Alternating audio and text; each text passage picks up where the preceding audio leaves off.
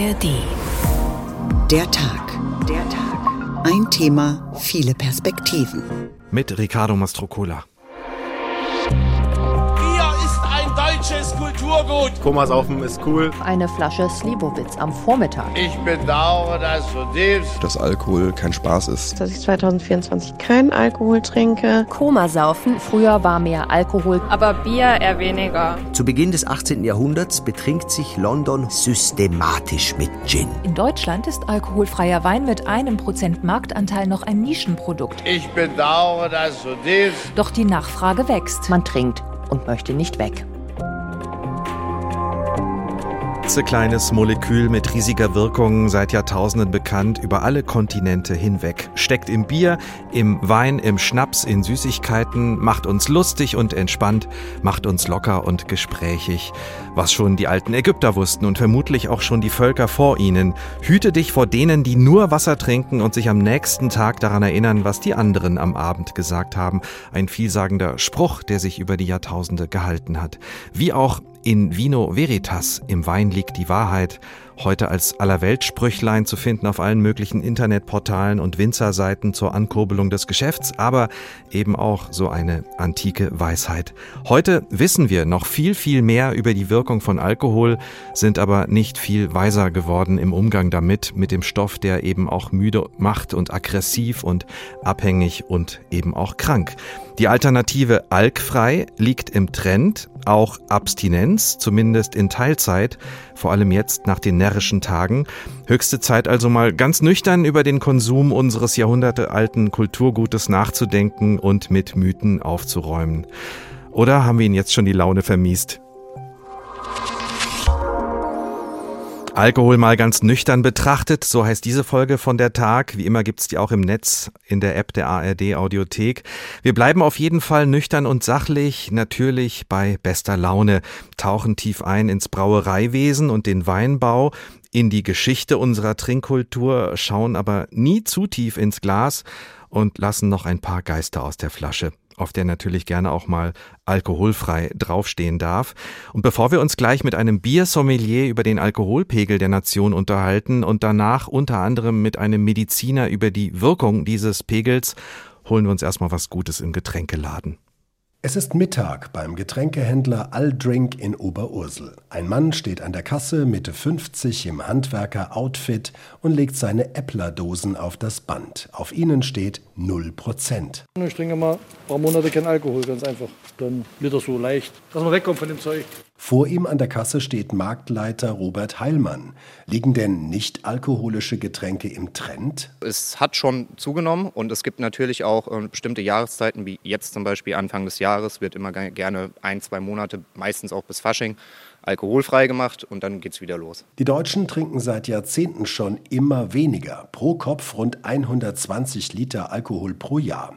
Davon profitieren in erster Linie Hersteller von Mineralwasser, sagt Stefan Müller, er ist der Marketingchef des hessischen Marktführers Hassia. Das größte Segment und damit auch das beliebteste ist Mineralwasser. Hier wachsen über die letzten Jahre hinweg besonders die Sorten Still und auch Medium. Das Angebot auf dem nicht-alkoholischen Getränkemarkt wird immer größer, sagt Professor Bernd Lindemann von der Hochschule Geisenheim im Rheingau. Das geht ja vom Wasser über Fruchtsaft, Energy-Drinks, ähm, einfache Schorlen, wie man sie kennt, bis hin zu den neumodischen Kaffee-Mischgetränken. Und was ist bei den Kunden derzeit gefragt? Hansi Sunders arbeitet im Aldrink Getränkemarkt in Oberursel. So Weine, Sekte die sind sehr im Kommen, alkoholfrei, auch so Hugo-mäßig alkoholfrei und sowas. Und ähm, ja, Schnäpse teilweise fangen jetzt auch an mit alkoholfrei, zum Beispiel Gin oder sowas. Der Markt für nicht-alkoholische Getränke in Deutschland wächst. Aktuell erwirtschaften die Hersteller rund 60 Milliarden Euro Umsatz im Jahr, Tendenz steigend. Davon ist auch Hassia-Manager Stefan Müller überzeugt. Die Nachfrage nach gesunden und natürlichen Produkten wird weiter steigen. Es geht einfach um eine ausgewogene Ernährung, um einen verantwortungsvollen Konsum. Wir machen uns mehr und mehr Gedanken darüber, was wir Tag für Tag unserem Körper zuführen. Und das ist auch gut so. Die Nachfrage nach Getränken ohne Alkohol steigt und auch bei den klassischen Alkoholherstellern werden immer mehr alkoholfreie Varianten auf den Markt gebracht, weil der Markt, sprich die Kundschaft, danach verlangt. Ein Bericht von Alexander Schmidt. Ein Bericht, in dem ich gerade gelernt habe, dass es auch schon Schnäpse gibt, die alkoholfrei sind. Markus Raupach weiß das natürlich längst. Er ist nämlich unter anderem Käse, Edelbrand und Biersommelier und Gründer der Deutschen Bierakademie in Bamberg und natürlich ein Kenner der Szene und Braukulturen. Grüße Sie. Ja, hallo, schönen Gruß. Herr Raupach, wie, wie schmeckt ein Edelbrand oder ein Gin ohne Alkohol? Naja, ähm, ein bisschen so wie Wasser mit Aromen. Allerdings muss ja eine Destillation stattgefunden haben. Also der Prozess ist etwas kompliziert, aber im Grunde ist es natürlich momentan zumindest noch so, wobei die Industrie sehr, sehr stark dran arbeitet und zumindest bei den Mischgetränken schon relativ weit ist. Ist, dann, ist das dann überhaupt noch ein Schnaps? Tja, das ist eine gute Definitionsfrage. Also beim Bier zum Beispiel gibt es die Definition, bei den Schnäpsen so eigentlich nicht. Ähm, aber meistens ist es eben so, dass man über eine Destillation zumindest die Aromen konserviert hat und dadurch das Ganze schon einem Schnaps mhm. noch näher kommt als einem Wasser. Mit dem Trinken von Alkohol verbinden wir ja oft dieses gesellige Beisammensein in der Kneipe, in der Gastwirtschaft, bei Ihnen in den Biergärten von Bamberg. Aber Bierkultur ohne den Rausch danach, geht das überhaupt zusammen? Ja, auf jeden Fall. Also ich glaube, das ist ein, ein, neues Learning, wie man so schön sagt, dass die Leute verstehen müssen, dass Bierkultur eben nicht nur der Konsum von einem alkoholischen Getränk ist, sondern das ist eben die Brauereigaststätte, die da seit hunderten von Jahren steht. Das ist das Speisenangebot. Das sind die Menschen, die ich dort treffen kann. Das sind eben auch die kulturellen Besonderheiten, die sich zum Beispiel in Veranstaltungen oder auch in den Speisen ausdrücken. Natürlich auch in den Getränken.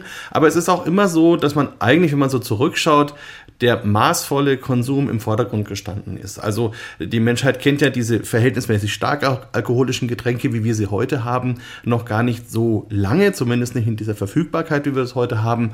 Und deswegen war das früher eigentlich immer etwas, was einen den ganzen Tag begleitet hat und selten diesen Rauschcharakter im Vordergrund hatte. Das heißt, früher war weniger Alkohol im Bier.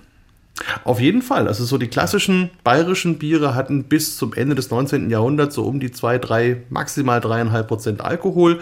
So ein Doppelbock, wie wir heute kennen, der hatte damals vielleicht 5, 5,5 Prozent und galt als Starkbier. Also das, mhm. was wir heute kennen, hat sich wirklich erst in den letzten 100, 150 Jahren entwickelt. Findet man auch kaum mehr im Getränkeregal ein Bier, das vielleicht 2 oder 3 Prozent hat, oder?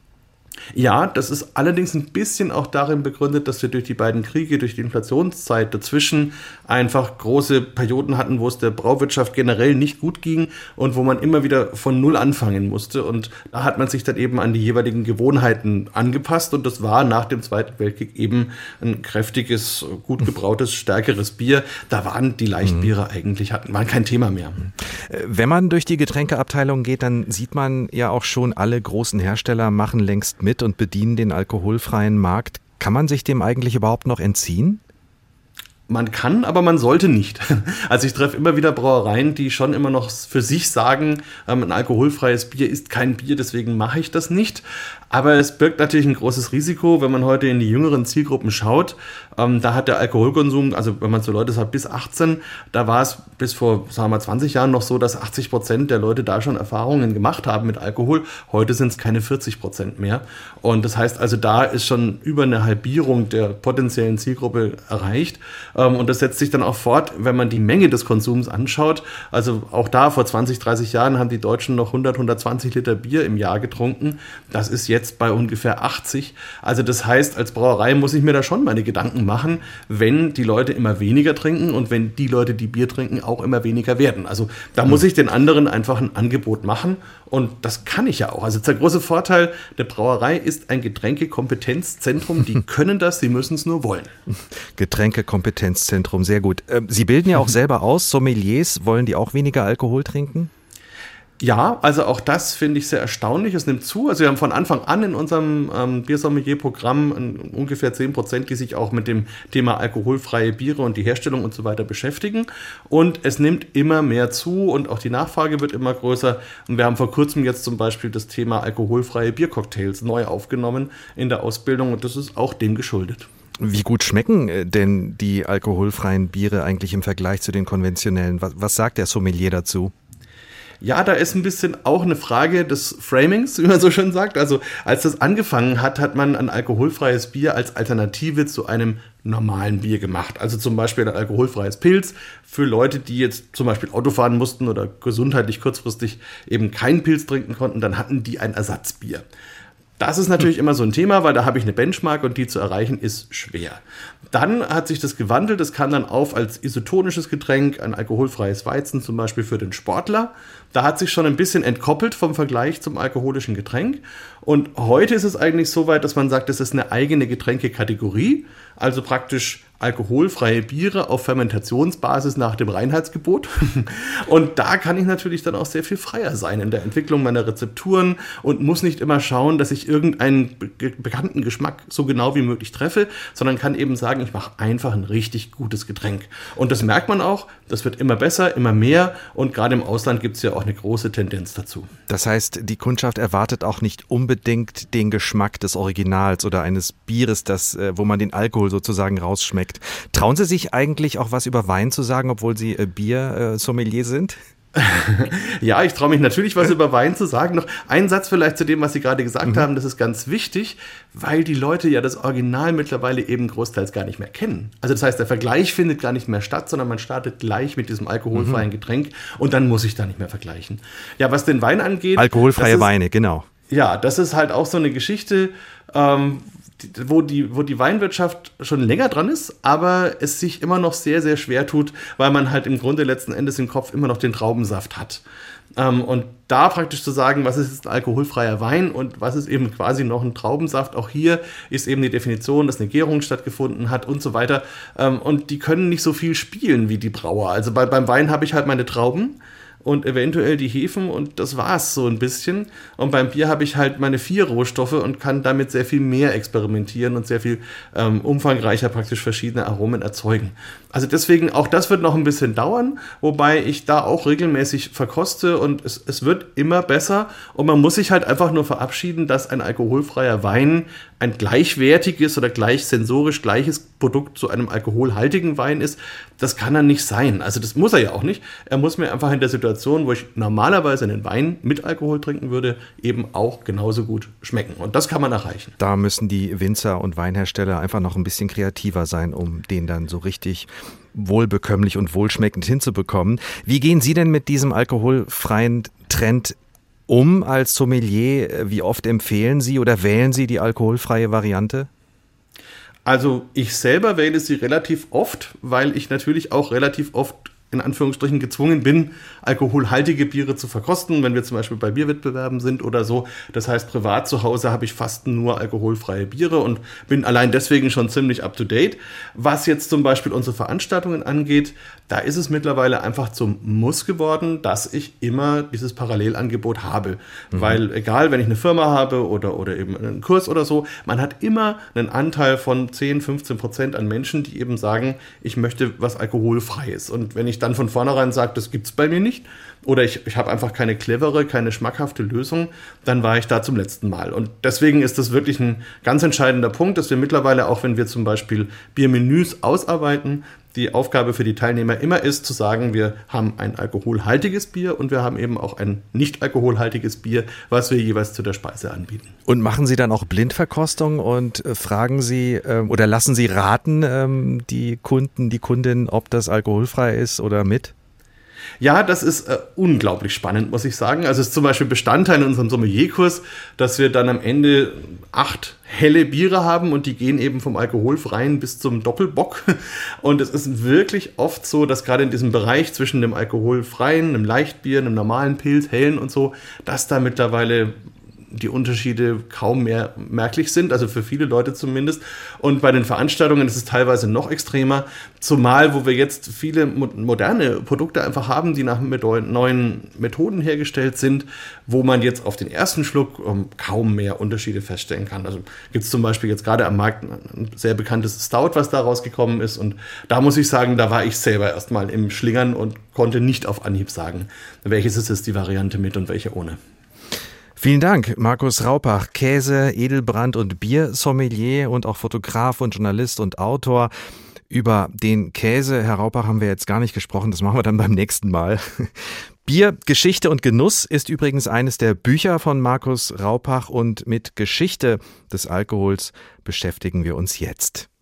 Seit Menschen denken können, lenken sie ihr Bewusstsein in andere Richtungen. Mit Rauschmitteln. Drogen sind hierzu die einfachsten Mittel. Im Laufe der Menschheitsgeschichte hat sich die Herstellung, der Vertrieb und der Verbrauch mehrmals radikal verändert.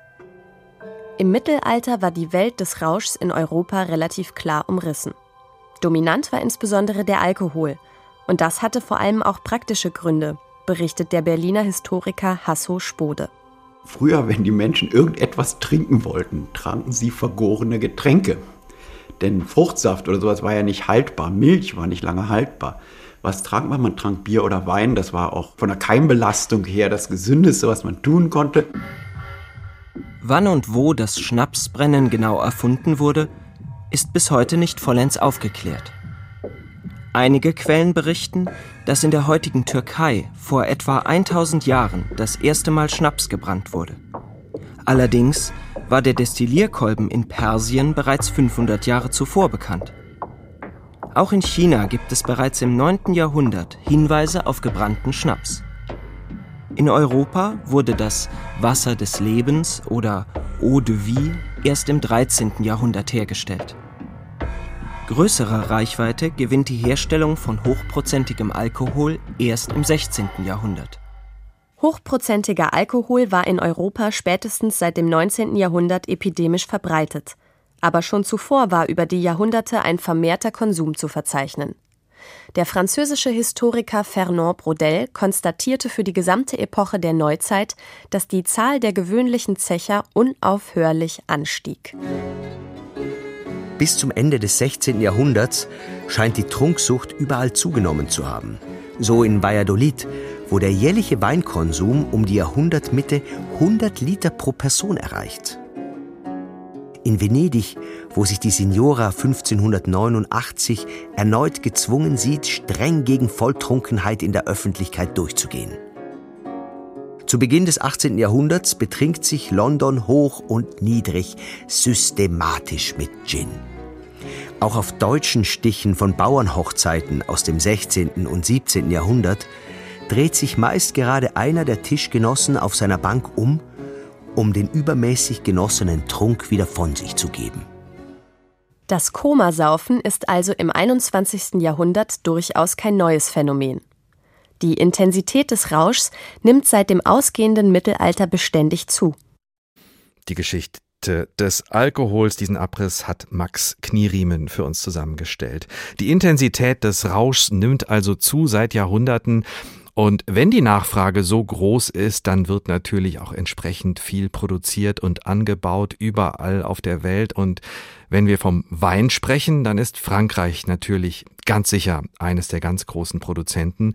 Und so gibt es natürlich auch unzählige französische Chansons über den Wein, zum Beispiel diesen hier von Pierre Perret, der heißt schlicht Le Vin. Si le bon Dieu nous a donné dans sa largesse un trou sous le nez pour baiser nos maîtresses, pour compléter son souhait divin il voulut qu'on y verse de temps en temps un verre de vin.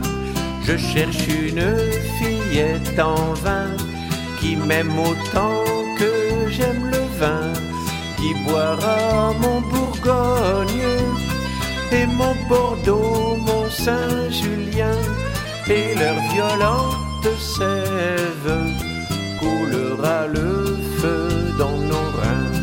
Claque ta langue, fille de Bacchus, contre la mienne et gloire à Vénus, tandis qu'elle goûte à Mont-la-Tour, au Chambertin, au Saint-Amour, sous sa robe vermeille, elle m'offrira le fin bouquet. Vielleicht haben Sie ja ein paar Weine rausgehört. Eine Ode auf den Wein war das, den französischen in diesem Fall natürlich, gesungen von Pierre Perret. Es könnte gemütlicher nicht sein, oder? Und äh, haben uns französische Forscher nicht mal erzählt, dass das eine Gläschen Rotwein am Tag sogar gesundheitsfördernd sein könnte in Maßen für den Kreislauf zum Beispiel. Sie ahnen schon, jetzt kommt der Moment, wo wir das berühmte Wasser in den Wein gießen. Dazu habe ich mit dem Mediziner Helmut Seitz gesprochen, Professor für Innere Medizin und Gastroenterologie und Alkoholforschung an der Universität Heidelberg. Und das ist noch nicht alles. Er ist auch im Kuratorium der Deutschen Hauptstelle zu Suchtfragen. Das mit dem Rotwein und der Gesundheit, kann das sein oder ist das so ein schönes französisches Märchen? Also das beschäftigt uns ja seit 30 Jahren und das hat die Alkoholindustrie uns immer wieder indoktriniert, dass Rotwein, insbesondere Rotwein, insbesondere Bordeaux-Rotwein gesund ist. Heute weiß man das jetzt sehr genau durch viele, viele Studien. Alkohol ist in keiner Weise gesund. Wenn Sie gelegentlich ein Glas Rotwein trinken, muss das nicht unbedingt krank machen. Aber jeden Tag ein Glas Rotwein würde ich nicht empfehlen. Alkohol an sich ist ein Zellgift und man sollte es nicht regelmäßig nehmen. Und wenn, dann sollte man es in Maßen nehmen zu entsprechenden Gelegenheiten. Das können wir doch jetzt mal ein bisschen durchdeklinieren. Aber ich habe Sie richtig verstanden. Alkohol und gesundheitsfördernd, äh, das passt alles nur in einen gleichen Satz, äh, wenn man ein dickes Nicht einbaut. Also Alkohol ist nicht gesundheitsfördernd. Alkohol ist sicher nichts gesundheitsfördernd. Alkohol ist gesundheitsschädigend. Nun hat jeder von uns ein anderes Risiko für Alkohol. Ich möchte nur einen Satz sagen. Alkohol ist beteiligt oder verursacht über 200 Erkrankungen. Das muss man sich mal klar machen. Und äh, das ist natürlich eine hohe Zahl. Es gibt Menschen, die können gelegentlich Alkohol trinken und es passiert nicht viel, weil das Risiko bei denen kleiner ist als bei anderen. Jeder von uns hat ein unterschiedliches Risiko in unterschiedlichen Organen zu Alkohol. Wie genau wirkt Alkohol in unserem Körper? Was läuft da ab? Da können wir jetzt stundenlang drüber sprechen. Ich versuche es faustskizzenartig zusammenzufassen. Alkohol wird aufgenommen, in der Leber verstoffwechselt, aber nicht alles. Dann geht viel Alkohol in die Organe, vor allem ins Gehirn. Und das ist das, warum wir Alkohol trinken. Alkohol macht, äh, verändert die Botenstoffe im Gehirn, drei verschiedene komplizierte Botenstoffe. Ein wichtiger ist das Dopaminsystem. Alkohol macht ein bisschen glücklicher, leichter, euphorischer. Deswegen trinken wir ihn. Das heißt, dass soziale Schmiermittel Alkohol hilft, dass wir besser miteinander ins Gespräch kommen. Das gilt für Partner, das gilt für alles Mögliche. Selbst wenn Verträge geschlossen werden in politischen Diskussionen, trinkt man Alkohol. Aber das schlägt schnell um. Dann kommen andere Botenstoffe, die eher dämpfend wirken, eher stoppen, dann wird man verlangsamt unter Umständen, man wird ein bisschen müder, depressiver oder aggressiver, je nachdem, was überhand nimmt. Das ist die Wirkung in unserem Gehirn. Aber die zweite Wirkung, und die darf man nicht vernachlässigen, Alkohol ist ein Zellgift und wirkt in allen Organen des menschlichen Körpers toxisch.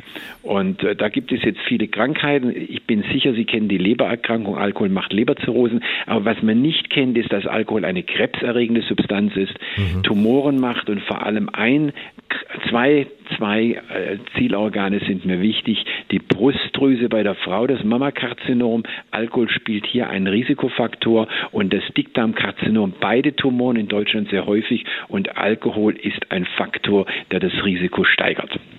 Wie kommt es dann genau zur Abhängigkeit? Ist es der Stoff selbst, der, der Geschmack von Alkohol oder ist es die Wirkung, der Rausch, diese Wirkung, die man immer wieder erleben will?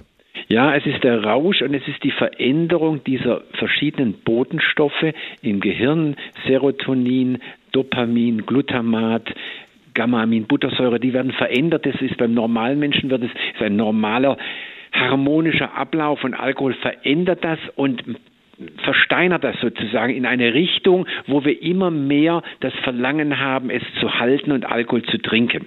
Dazu muss man natürlich sagen, dass diese, äh, diese Abhängigkeit eine Veranlagung hat. 60 Prozent dieser Abhängigkeit ist genetisch determiniert. Wir wissen immer noch nicht, obwohl Forschung seit 40 Jahren betrieben wird, welche Gene hier verantwortlich sind, äh, damit es zu dieser Abhängigkeit kommt. 40 Prozent umweltbedingt, 60 Prozent genetisch bedingt. Das heißt, äh, Alkohol wirkt auf jeden tatsächlich auch ein bisschen anders. Ähm, das hat wahrscheinlich was mit dem Alter zu tun. Auch auf ähm, Geschlechter bei Mann und Frau wirkt Alkohol anders.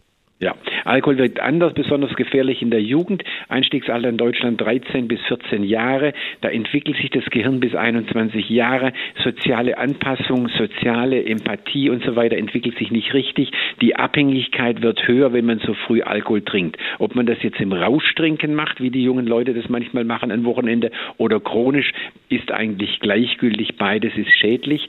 Die andere Seite der Medaille, ältere Menschen verstoffwechseln Alkohol langsamer, nehmen viele Medikamente zu sich, sind sehr viel gefährdeter, dass die Interaktion zu negativen Effekten führt. Und Frauen, das ist eine keine Diskriminierung, Frauen sind leider wesentlich empfindlicher, entwickeln schneller Organschäden als Männer und wir wissen nicht so ganz genau warum. Viele fasten ja jetzt, machen ein paar Tage oder ein paar Wochen Pause bis Ostern vom Trinken, trinken nichts oder trinken nur wenig. Kann der Körper sich denn vom Alkoholkonsum auch erholen mit so einer Pause oder bleibt kaputt, was kaputt gegangen ist? Nein, ich denke, die Pause ist eine sehr, sehr wichtige Angelegenheit. Hier können sich Organe regenerieren. Zum Beispiel, das wissen Sie, die Leber verfettet unter Alkohol. Nach sieben Tagen Alkoholkarenz ist die Hälfte des Fettes bereits aus der Leber raus. Die Leber holt sich komplett. Sie haben andere Dinge, die gut sind. Sie haben einen besseren Schlaf. Sie schlafen durch. Sie sind erholter. Sie sind leistungsfähiger.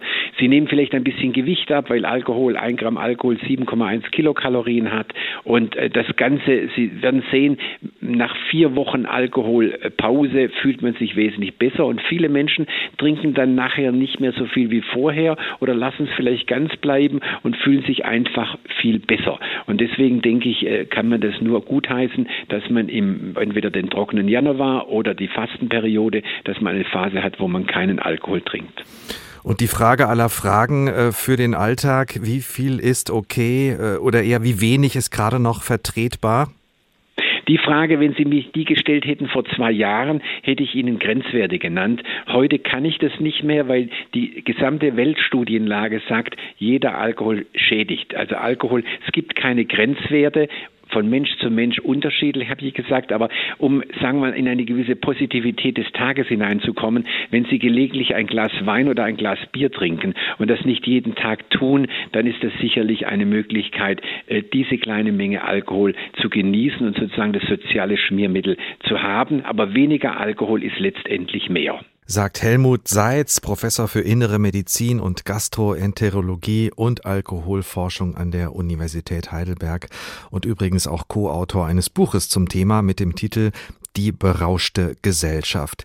Alkohol ist also ein Zellgift, egal in welcher Menge und verantwortlich für viele Krankheiten, aber als sozialer Schmierstoff gehört er auch irgendwie dazu und in Maßen, in kleinen Mengen, ab und zu, mit Pausen dazwischen ist er Okay, sag ich jetzt mal. Sie merken schon, das Leben ist voller Widersprüche, die doch irgendwie auch wieder zusammengehören und das gilt auch für diese Sendung. Alkohol mal nüchtern betrachtet, der Tag ein Thema, viele Perspektiven. Apropos Widersprüche, wir gehen jetzt erstmal einen trinken, zusammen mit den Hausmartins zur Happy Hour. What a good place to be.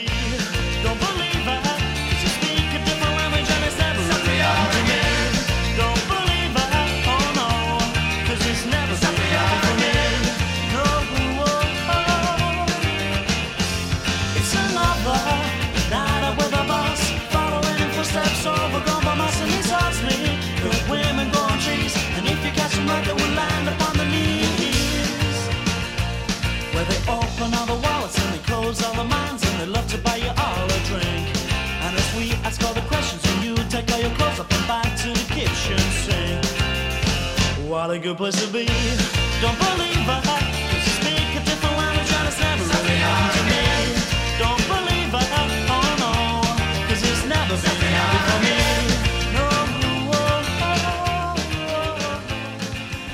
Die House Martins mit Happy Hour aus den 80ern und darum ging es im Song, um im Job erfolgreich zu sein, muss man halt mal dabei sein bei der Happy Hour nach Feierabend und ein bisschen Alkohol mittrinken. Und so ähnlich geht es auch vielen Politikern und Politikerinnen auf Landes- oder Bundesebene. Lange Tage, späte Sitzungen, wenig Freizeit, viel Stress. Da wird zwischendurch auch mal was getrunken. Bier ist ein deutsches Kulturgut. Jeden Tag zwei, drei Weizenbier, die müssen einfach sein, meine sehr verehrten Damen und Herren. Vorsicht, der CDU-Politiker Volker Kauder im Jahr 2010 in seiner Funktion als Botschafter des deutschen Bieres. Ob er damals tatsächlich täglich ein bis eineinhalb Liter Bier getrunken hat und das womöglich auch heute noch tut, sei mal dahingestellt, denn die Wahrheit liegt ja bekanntlich im Wein. Sicher ist, im Berliner Politikbetrieb wäre es ein leichtes, dieses Pensum zu erreichen. Auf Dutzende Veranstaltungen kommen die Abgeordneten in Sitzungswochen in Berlin. Fast jeden Abend gibt es Empfänge. Botschaften, Verbände und Unternehmen laden ein. Alles ist gratis, es ist gesellig, man trinkt und möchte nicht weg. Denn die rund 20 Sitzungswochen des Bundestages im Jahr sind für viele Abgeordnete geprägt von Arbeitstagen mit oft zwölf Stunden und mehr und von Einsamkeit. Schließlich sind sie auch 20 Wochen im Jahr fern von zu Hause. Alkohol macht all das erträglicher, ist dabei aber, in den Worten des britischen Konservativen Boris Johnson, ein trügerischer Freund. Grund genug für den stellvertretenden FDP-Chef Wolfgang Kubicki einst zu sagen, er wolle nicht nach Berlin, dort würde er zum Trinker werden. Mittlerweile fühlt Kubicki sich in Berlin offenkundig ganz wohl, womöglich auch, weil sich die Kultur mit den Jahren ein wenig verändert hat. 1983 hatte ein gewisser Josef Fischer von den Grünen den Bundestag noch als Alkoholikerversammlung geschmäht. Heute ist übermäßiger Alkoholkonsum eher verpönt. Bundestagsauftritte wie diesen aus dem Jahr 1994 sucht man heute daher in der Regel vergebens. Herr Kollege Kleinert, Ihre Redezeit ist abgelaufen. Wir müssen zum Schluss kommen. Herr Präsident Hirsch, ich bedauere das zutiefst. Aber im Hinblick darauf, dass die Aufnahmefähigkeit eines Teils der Mitglieder des Hauses offenbar nachhaltig eingeschränkt ist. Der Versuch des FDP-Abgeordneten Detlef Kleinert, rechtspolitische Fragen im Plenum zu erörtern, ist legendär. Fast zwei Millionen Menschen haben sich das Video dieses Auftritts seitdem im Internet angesehen. Trinkfestigkeit gehört auch nicht mehr zur inoffiziellen Stellenbeschreibung bestimmter politischer Ämter, etwa dem des Außenministers.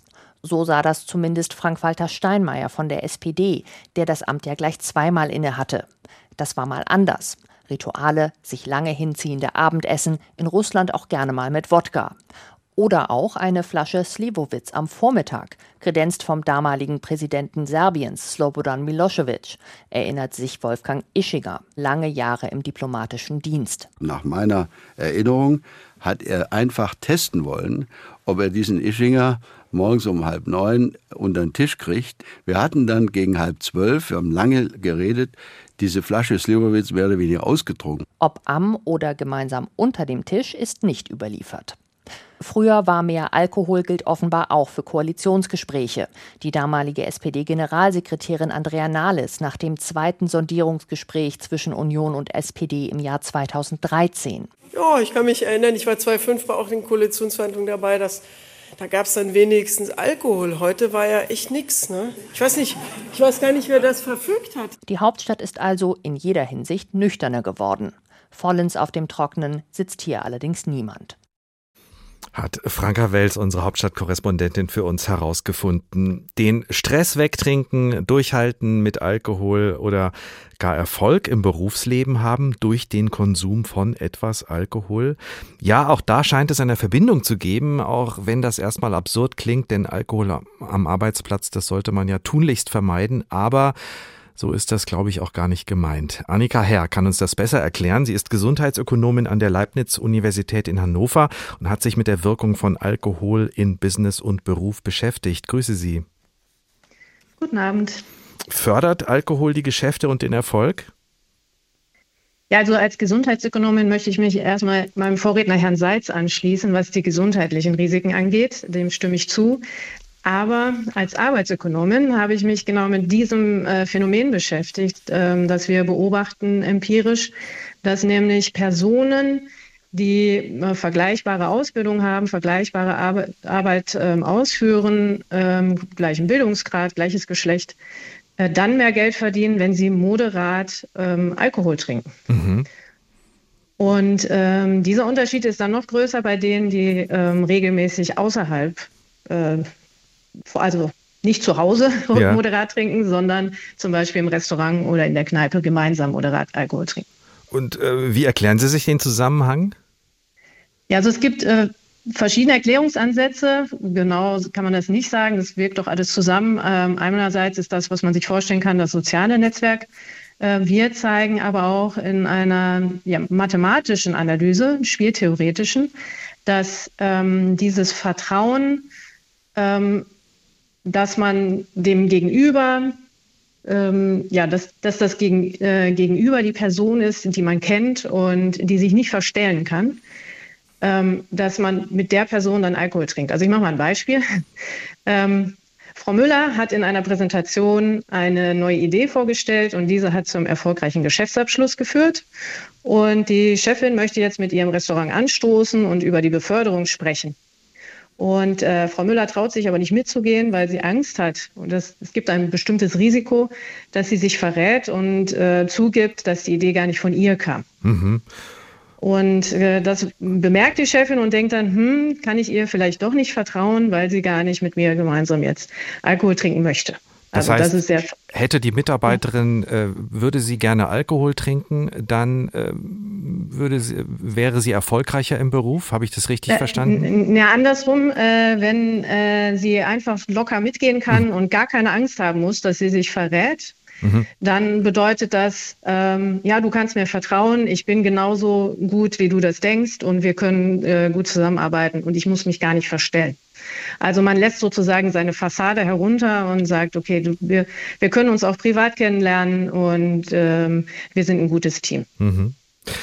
Interessante Beobachtung ist ja auch, dass ähm, offenbar erfolgreiche Menschen, die eher gesund leben, äh, sich oft besser ernähren, äh, aber trotzdem, äh, trotzdem gerne Alkohol trinken. Genau, das ähm, sind äh, Personen, die ähm, ja, ein gutes Kontrollbewusstsein haben. Das heißt, ich weiß genau, ähm, äh, welche Folgen meine Handlungen haben und äh, diese Personen sind in der Regel erfolgreicher im Beruf und gesundheitsbewusster, aber trinken Alkohol und das äh, lässt sich darauf zurückführen, dass diese Personen auch gerne sich in einem sozialen Netzwerk bewegen und in Deutschland und auch in anderen Ländern, wo Alkohol gesellschaftlich akzeptiert ist, das gemeinsame Trinken dann dazugehört. Aber Sie würden jetzt nicht dazu raten, dass man für den beruflichen Erfolg mehr trinken sollte. Nein, auf keinen Fall. Dazu würde ich nicht raten. Ähm, ich denke, und dazu haben wir eben auch einen Beitrag gehört, ähm, dass, dass es äh, vor allen Dingen darauf ankommt, sich zu treffen, ähm, ein Netzwerk aufzubauen, äh, gemeinsam einen Abend zu verbringen. Und das kann man auch sehr gut mit alkoholfreien Getränken. Dass das eine hergeht, ähm, also Alkohol und beruflicher Erfolg, liegt das auch an der Wirkung äh, des Alkohols oder an den Gewohnheiten der Trinkkultur, in der wir leben, dass das offenbar äh, einhergehen kann? Ja, also ich denke, das spielt beides zusammen. Äh, einerseits ähm, ist es die Kultur, die ähm, dazu führt, dass gemeinsames Alkoholtrinken so positiv besetzt ist. Also wir stoßen an auf einen großen Erfolg oder sprechen einen Toast aus. Ähm, und ähm, das gilt natürlich nur, solange wir das gemeinsam machen, also in Gesellschaft und nicht zu Hause alleine. Ähm, und die Wirkung wiederum des Alkohols erleichtert es dann, ähm, sich auch mehr zu öffnen. Also das, was ich meinte mit Vertrauen zu schaffen, du kannst hinter meine Fassade schauen ähm, und ich muss nichts vor dir verstecken. Und das ist, glaube ich, auch ein internationales Phänomen, oder? Genau, das ist international, zeigt sich äh, dieses Phänomen, dass, dass äh, Menschen, die, also in den Ländern, wo das gesellschaftlich akzeptiert ist, es gibt ja auch Länder, in denen ähm, Alkoholkonsum äh, ja, äh, verboten ist, aber in den Ländern, wo es gesellschaftlich akzeptiert ist, da verdienen die Personen, die moderat und in Gesellschaft miteinander trinken, mehr. Man muss natürlich auch aufpassen, äh, wenn man dann zu viel trinkt und sich dann nicht mehr erinnern kann an die Gespräche, dann hilft das natürlich gar nichts. Äh, wie kamen Sie eigentlich dazu, als Gesundheitsökonomin sich genau äh, solche Fragen zu stellen? Ja, das ähm, kam dadurch, dass ähm, wir auch beobachtet haben mit meinen Co-Autoren, dass ähm, ähm, naja, wir auch gemeinsam miteinander bei Tagungen zum Beispiel am Abend äh, Alkohol getrunken haben, uns dann ausgetauscht mhm. haben, Netzwerke geknüpft haben und, und gedacht haben, naja, vielleicht ist das eine Erklärung dafür, dass wir empirisch diese Beobachtungen machen. Als Gesundheitsökonomin kann ich Sie auch noch fragen, welche volkswirtschaftlichen Kosten verursacht der Konsum und der Missbrauch von Alkohol in unserer Gesellschaft? Ja, also die gesundheitlichen Risiken sind ähm, extrem hoch. Äh, wir haben Äh, Todesfälle, also Todesursache Nummer eins bei jungen Menschen ist der Alkoholkonsum. Und ähm, ja, es ist schwierig, immer das genau darauf zurückzuführen, aber man sagt, dass bis zu 10 Prozent der Todesfälle darauf zurückzuführen sind, also bei Männern, bei Frauen weniger.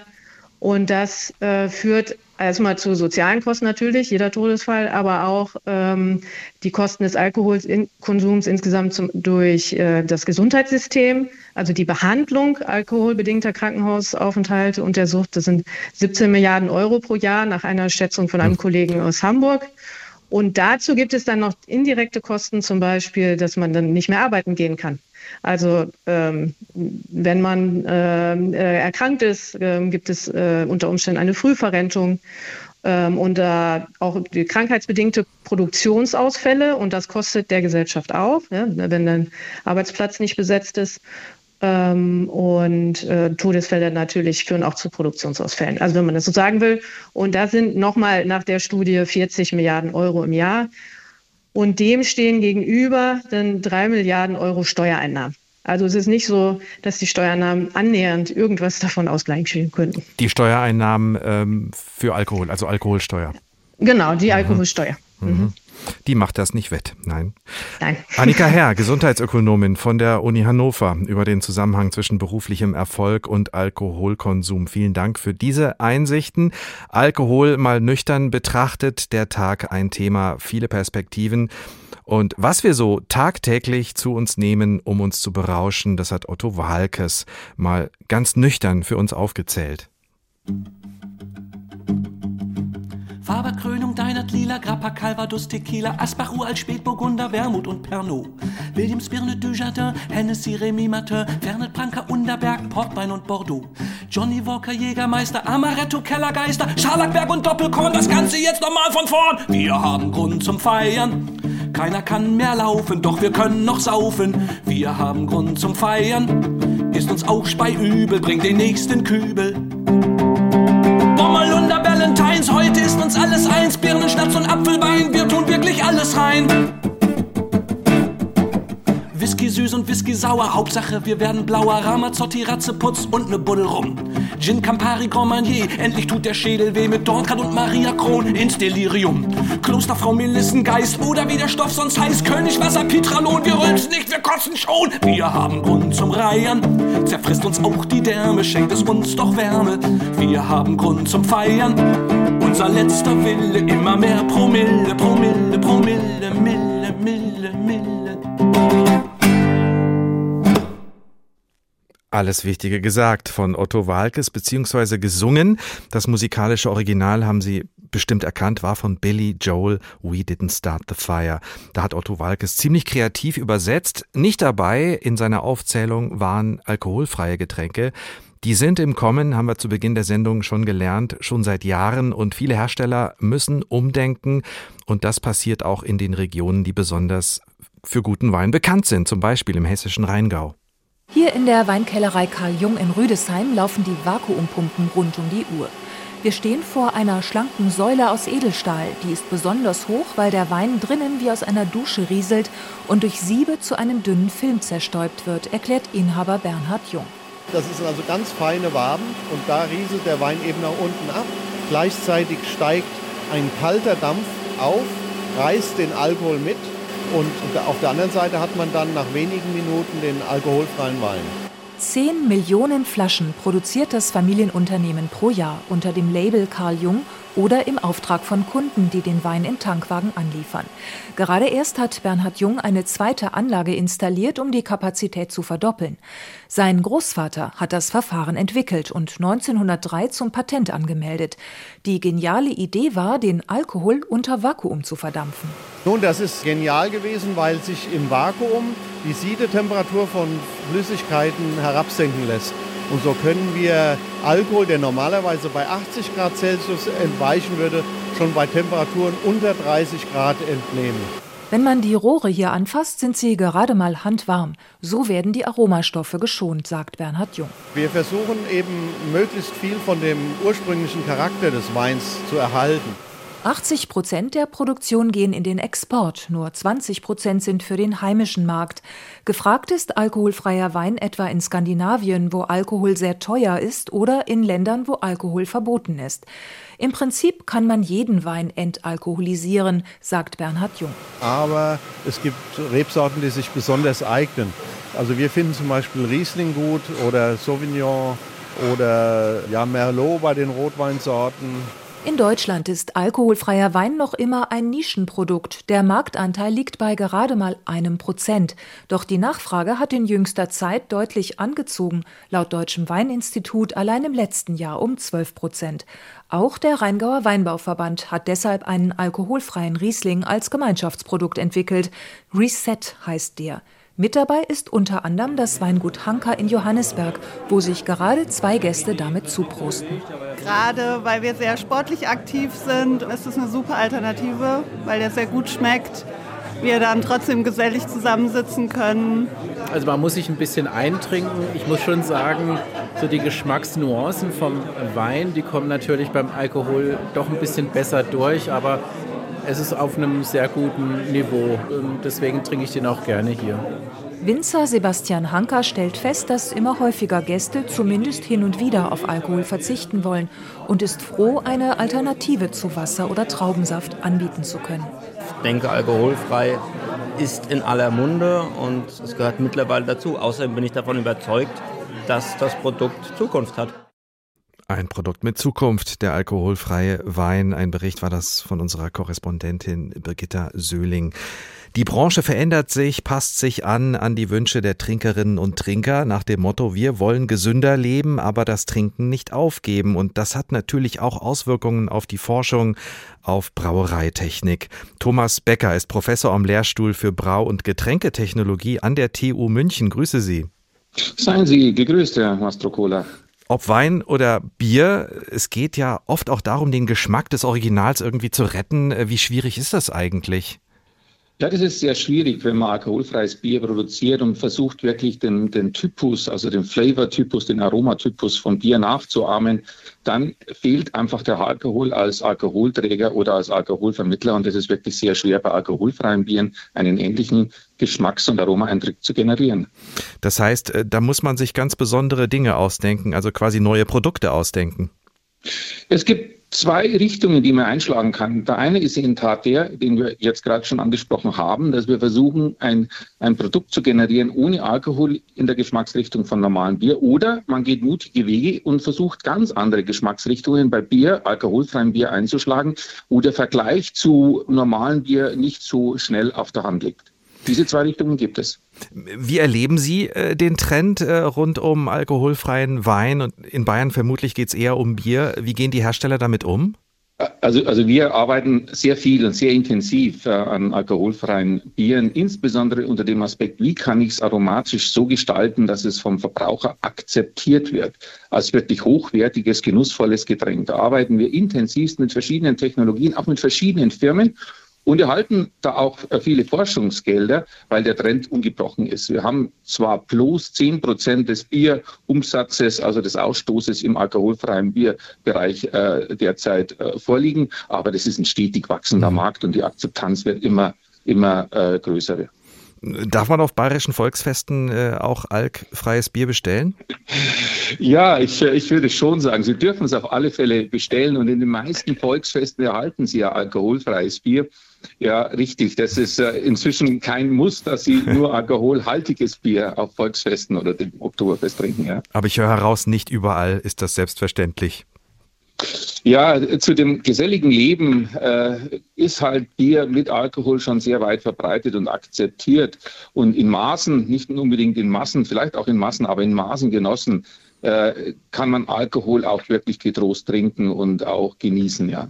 Das darf man schon so sagen. Ich wollte Sie doch mal fragen, woran Sie genau forschen. Sie haben das ein oder andere Beispiel genannt, aber vielleicht können Sie äh, uns da noch ein bisschen mehr darüber erzählen. An was für Lösungen für die Industrie, an was sind Sie dran?